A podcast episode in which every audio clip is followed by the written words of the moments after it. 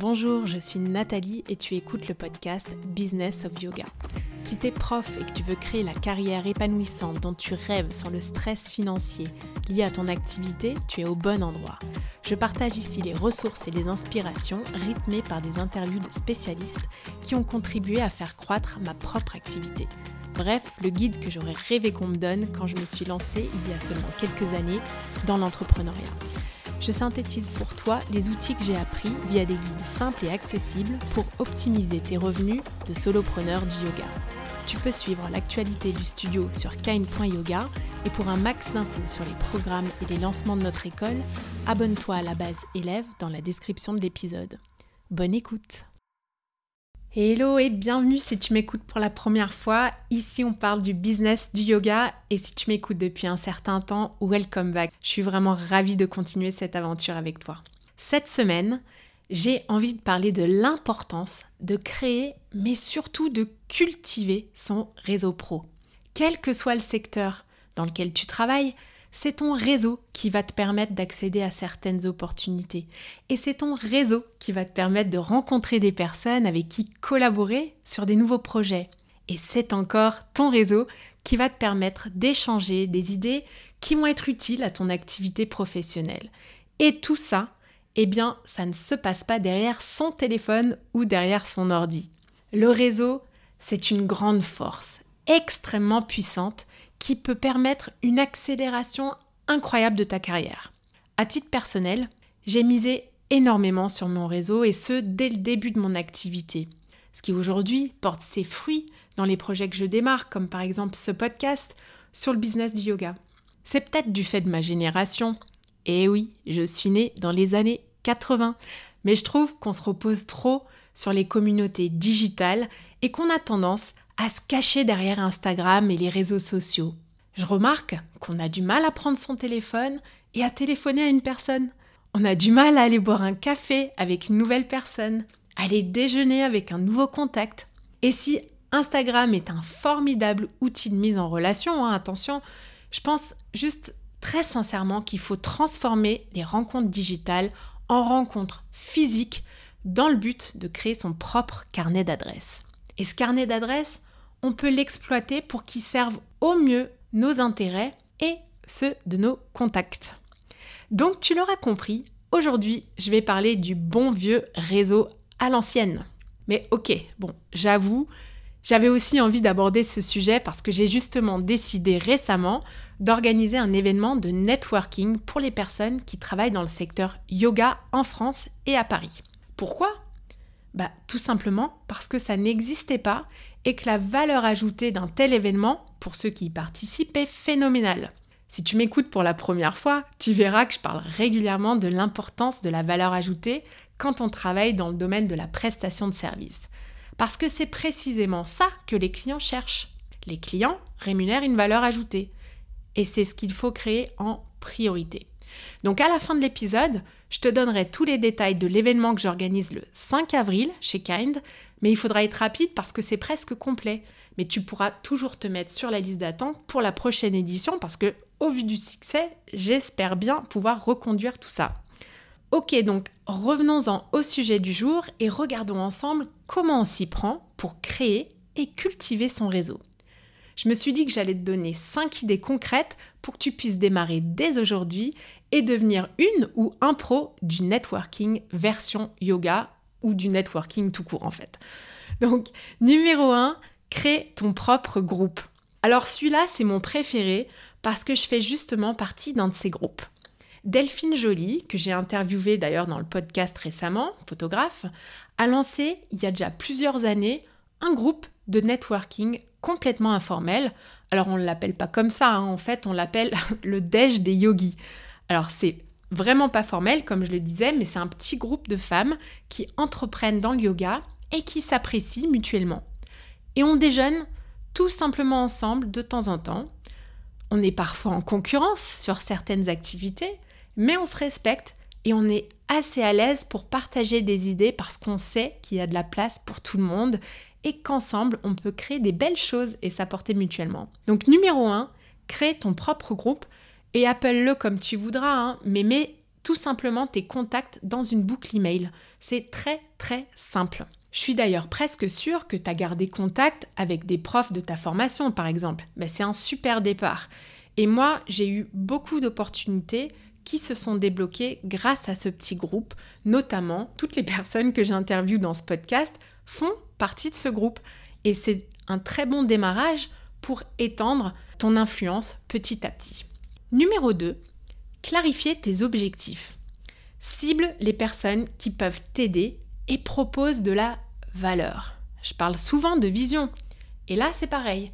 C'est toujours bien d'avoir un plan d'abord et définir ses besoins personnels avant de commencer à networker à tout va. Si tu veux travailler dans un studio par exemple, bah, je te conseille de chercher le contact du gérant, des employés, des profs avec lesquels ils travaillent, en te demandant toujours ce que tu peux leur apporter. Le réseau, c'est donnant-donnant, ne l'oublie pas. Il n'y a rien de mieux que des relations authentiques, basées sur des centres d'intérêt communs ou sur de la valeur générée ensemble. Si tu cherches à développer ton activité en ligne, par exemple, cherche à t'entourer des personnes qui ont les compétences que tu n'as pas.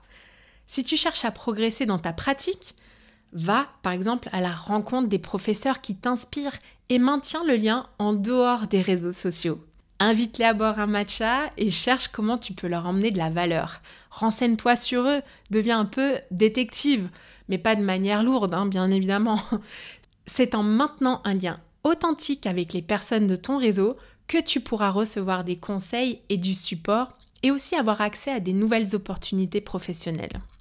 Donc numéro 2, quelles sont les personnes clés avec l'influence pertinente pour toi? C'est ça la question. Et est-ce qu'il y a quelqu'un que tu connais qui pourrait te mettre en relation? Numéro 3. Rends-toi aux événements physiques organisés dans ton secteur. Donc renseigne-toi sur les événements de ton secteur. Ça peut être un lancement de livre. J'ai été invitée à deux lancements récemment. Le Yoga des bons hommes euh, et le Chakra Flow par Anne-Julie. Ça peut aussi être un professeur renommé qui donne un atelier près de chez toi. Euh, ça peut être un festival bien sûr le Cannes Festival, mais il y en a d'autres. Il y a le Wanderlust, celui organisé à Calvi, ou encore le Women's Spirit Festival d'Elodie Garamond. C'est vraiment important d'avoir une présence physique quelque part. Un autre moyen aussi est de se rendre aux événements organisés par des marques qui veulent s'adresser à la même cible que celle de tes clients et de tes élèves. Donc si tu as une bonne base sur Insta par exemple, tu as un intérêt pour eux et ils peuvent en retour te mettre en relation avec des personnes d'intérêt pour toi. Je pense notamment à tous les événements presse et influence euh, qui ont été organisés chez Kind et auxquels sont régulièrement conviés des professeurs de yoga. C'est intéressant de faire des synergies quand on a des élèves ou des clients qui sont identiques. Nous, par exemple, on a créé des liens très proches avec des marques qui ont organisé des événements chez nous. Et aujourd'hui, quand on s'adresse à eux pour les solliciter, notamment pour le festival, pour du sponsoring, eh bien, ils répondent présents. Connecte aussi avec des commerçants ou des marques qui possèdent des boutiques physiques. Ces commerçants ont toujours envie de nouer des liens avec des spécialistes de leur secteur. En exemple, je peux citer Lemon que je connais bien, mais il y en a d'autres. Et j'étais justement en décembre dernier à l'inauguration de la boutique Lemon sur les Champs-Élysées et je peux te dire qu'en termes de réseautage, là, on était au max. en fait, ta simple présence à un événement dans ton secteur d'activité établit et renforce ton profil professionnel de manière complètement naturelle. Et bien sûr, le 5 avril, comme je l'ai dit au début de l'épisode, j'organise la première édition du Paris Yoga Network Event pour permettre aux personnes du secteur de se rencontrer et d'échanger sur des opportunités professionnelles. Et je conclus avec ça sur le troisième point, donc la présence physique, super important. Numéro 4, rejoins une association ou une communauté. Dans le yoga, il y en a plein des assos, en fonction du yoga que tu pratiques.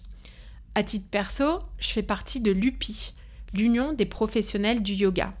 Et je m'informe aussi régulièrement auprès de l'Union Sport et Cycle, même si le yoga ne peut pas vraiment être classifié comme un sport à part entière, cette association est en fait extrêmement puissante en France et transmet des informations d'ordre économique qui sont vraiment cruciales pour mon activité de gestion de studio. Ça peut être des tendances ou des études qui sont réalisées dans le secteur qui me permettent de mieux comprendre et d'analyser mes chiffres et de mieux me diriger vers la meilleure stratégie possible pour mon entreprise. Mais ça peut aussi être une communauté, pourquoi pas digitale. Hein. Il ne faut pas être trop radical et prendre tout ce que je dis au pied de la lettre, mais c'est important de transformer dans la vie réelle. Donc numéro 4, rejoins une association. Tu rencontreras ainsi naturellement des personnes similaires à ton profil et vous aurez déjà un point commun. Numéro 5, planifie et organise du temps dédié au réseau. J'en parlais un peu avant, je planifie régulièrement du temps pour le déjeuner de mon groupe, mais aussi pour les autres personnes de mon réseau. Je vois par exemple Manuela de Home Studio cette semaine et je suis passée voir Rachid de chez Naya avec Charlène, ma collègue, juste avant les vacances scolaires. Et comme tu le sais peut-être, je pense qu'une des clés de la réussite pro est une bonne organisation. Donc pour un max de productivité, organise-toi en fonction de tes possibilités. Ça peut être prévoir un déjeuner, prendre un café ou aller à la rencontre de ton réseau régulièrement. J'en parlerai dans le prochain épisode et tu comprendras mieux, mais je teste une nouvelle méthode dans mon Google Agenda pour augmenter ma productivité tout en privilégiant mes priorités personnelles. Mais pour faire simple, le point numéro 5, c'est vraiment d'avoir une bonne organisation et de vraiment vouloir mettre le focus sur le réseau. Parce qu'une bonne organisation va servir à construire petit à petit des relations durables. Si c'est pas planifié, ça n'existe pas. Point numéro 5, donc, planifie et organise du temps dédié à ton réseau. Pour conclure, j'ai envie de partager avec toi ce que mon réseau a rendu possible pour moi. Donc déjà, j'ai créé et renforcé mes contacts professionnels en maintenant le lien avec eux. Donc attention, hein, je ne les ai pas appelés toutes les semaines ni même tous les mois parce qu'on a tous des vies très chargées. Mais je sais quelles sont les personnes importantes ou clés qui peuvent m'aider dans mes projets et avec qui j'ai aussi des affinités.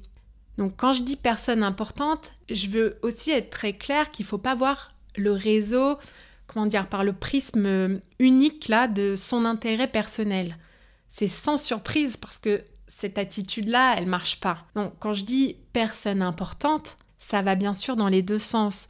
Tu dois aussi être capable de leur apporter le juste retour de ce que tu demandes. J'ai aussi souvent trouvé l'inspiration pour des nouvelles idées en échangeant tout simplement avec mes pairs. Donc l'idée du festival qu'on organise au mois de mai, elle est née justement de mon amitié professionnelle développée avec Marisha Dumont. C'est une prof extraordinaire que je vois quelques fois par an, hein, pas plus parce qu'elle habite maintenant à Barcelone, mais de très belles choses peuvent naître de l'échange avec ton réseau pro et avec tes pairs que tu vois de manière régulière ou pas d'ailleurs. J'ai aussi gagné en confiance en moi grâce à la reconnaissance de mon réseau pro. Parce que si tu as écouté mon épisode sur le syndrome de l'imposteur, tu sais que lors de mon premier événement de networking, je me sentais pas du tout légitime, j'étais mal à l'aise. Mais au fil du temps, de mes réalisations, de mes résultats, du soutien de mon réseau, je me suis sentie beaucoup plus à l'aise face à des nouvelles personnes. Et j'ai assez confiance en moi aujourd'hui pour être à l'initiative d'un événement de networking. Alors si tu veux nous rejoindre le 5 avril, ça se passe chez Kind au 41 rue Beauregard à Paris de 9h30 à 11h30 autour d'un petit déj concocté par l'équipe du café et un temps d'échange libre sera prévu pour que chacun puisse apprendre à se connaître et j'ai aussi organisé l'intervention de quatre speakers qui viendront parler de leurs actualités, que ce soit au niveau entrepreneurial, artistique ou associatif. C'est un peu pour soulever les actualités du moment dans un réseau ou parler de quelque chose qu'on a envie de diffuser dans le secteur. Donc pour les inscriptions, j'ai mis le lien directement dans la description de l'épisode. J'espère t'y voir et si l'événement est malheureusement complet, pense à t'inscrire sur ma liste email pour recevoir les actus du podcast et la date du prochain événement parce que je pense que c'est quelque chose que je ferai régulièrement. En attendant, je te souhaite une très belle semaine et je t'invite dès à présent à mettre un coup d'accélérateur sur ton réseau. J'espère que mes 5 conseils t'auront donné des idées et je te promets que ça va te servir au-delà de tes attentes. Merci d'avoir écouté cet épisode. J'apprécie tout particulièrement les retours et les commentaires sur ce qui t'a été utile ou non. Laisse-moi un petit mot et une note si cet épisode t'a plu. Le must, c'est de partager ce podcast avec une personne à qui ça pourrait être utile. Ça fait vraiment une énorme différence pour mon travail que tu prennes ce temps. Je te donne rendez-vous la semaine prochaine et d'ici là, suis ton intuition et prends une action qui te rapprochera un pas de plus vers ce pourquoi tu es là.